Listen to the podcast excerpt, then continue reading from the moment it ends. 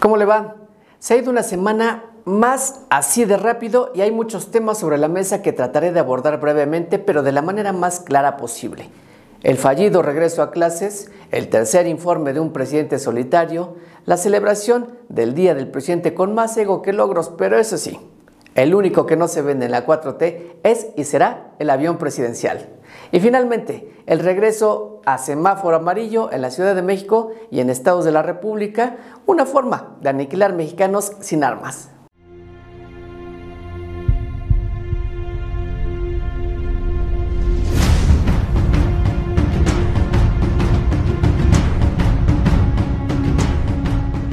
Sin reservas es presentado por grupomonitor.com.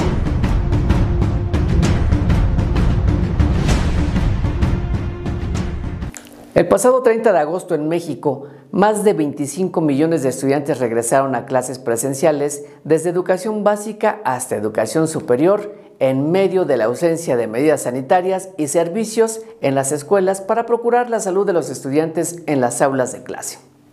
El presidente Andrés Manuel López Obrador ha insistido que las condiciones son seguras. Sin embargo, las cifras, las verdaderas cifras de los otros datos que él no tiene, indican que hasta el 22 de agosto había en México 258 mil fallecidos por coronavirus, entre las que destacan 640 muertes de menores de edad y más de 64 mil contagios en esa última semana. Al menos tuvieron la decencia de retirar la repulsiva carta compromiso sanitaria que estaban obligados los padres de familia a firmar para deslindar a las autoridades de salud y de la SEP, o sea, del gobierno federal, de su responsabilidad constitucional de brindar salud y educación a los mexicanos. Lo cierto es que la secretaria de Educación Pública, Delfina Gómez, no ha aceptado que ha sido una necedad regresar a clases, pero tampoco ha hecho un pronunciamiento público en el que la SEP se comprometa a proporcionar los elementos necesarios para cuidar de la salud de los estudiantes, como lo son el alcohol en gel, desinfectante, termómetros, cubrebocas, mascarillas, y ni tampoco las pantallas acrílicas para pupitres. En fin, nada, le están cargando todo el paquete a los padres de familia. La comunidad universitaria del Instituto Politécnico Nacional como de la UNAM decidieron seguir con clases a distancia para preservar la salud de los universitarios.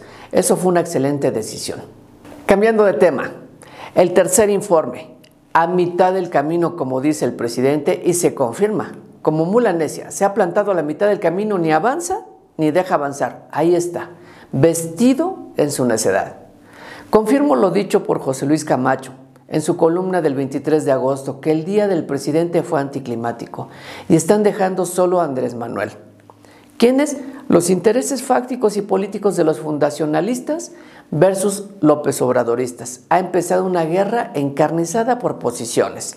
La lucha de 2024 ya está, pero a todo lo que da.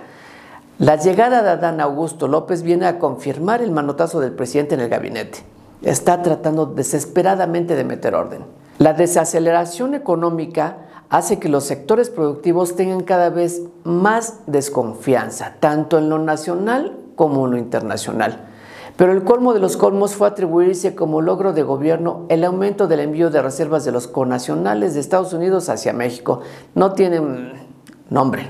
Pero esos 4.540 millones de dólares de remesas que literalmente le caen como anillo al dedo al gobierno federal vienen a facilitar las cosas para seguir pidiendo préstamos al Fondo Monetario Internacional, mientras que para finales de junio de 2021 la deuda externa ascendió a 226.818 millones de dólares y sigue creciendo.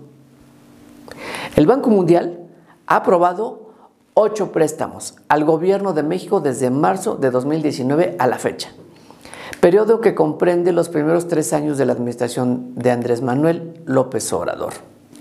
De estos financiamientos, solo cinco se encuentran activos por un monto de 1.955 millones de dólares y son apoyos dirigidos y etiquetados a proyectos de desarrollo económico y social.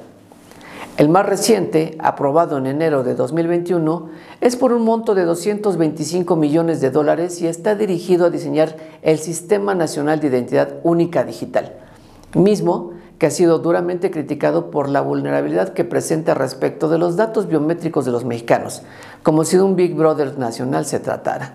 Mientras que Palacio Nacional y su partido Morena sigan con la política de agredir a medios de comunicación y sectores productivos, el gobierno de López Obrador será estigmatizado como el Mesías que tenía todas las soluciones y el presidente de todos los pretextos. Olvídese de Morena. Esa cloaca está a punto de estallar. Le quedan algo así como 18 meses para que fundacionalistas se enconen con los López Obradoristas. Ya lo verá, el 2024 es la guerra y ya empezó. Mientras, seguiremos con las misas mañaneras del párroco que nadie pela y todo el mundo se burla, sin que al terminar su administración haya logrado erradicar la corrupción. Promesa a todas luces incumplida y que no cumplirá. Y pues con la novedad de que este lunes 6 de septiembre, o sea, hoy, regresamos a semáforo sanitario color amarillo. Es decir, aquí no pasa nada, Abran todo, que ya urge el pago de impuestos y generación de riqueza, porque el gobierno no se mantiene solo. Digamos que para el gobierno, los estudiantes de primaria, secundaria y hasta bachillerato, incluyendo docentes, directivos y personal de apoyo a la educación que fallezcan, serán mero daño colateral, que seguramente también les caerá como anillo al dedo. Hasta aquí con mi comentario. No dejen de seguirme en mis redes sociales como Alex Gómez MX y a las redes sociales de Grupo Monitor. Nos vemos en la próxima entrega.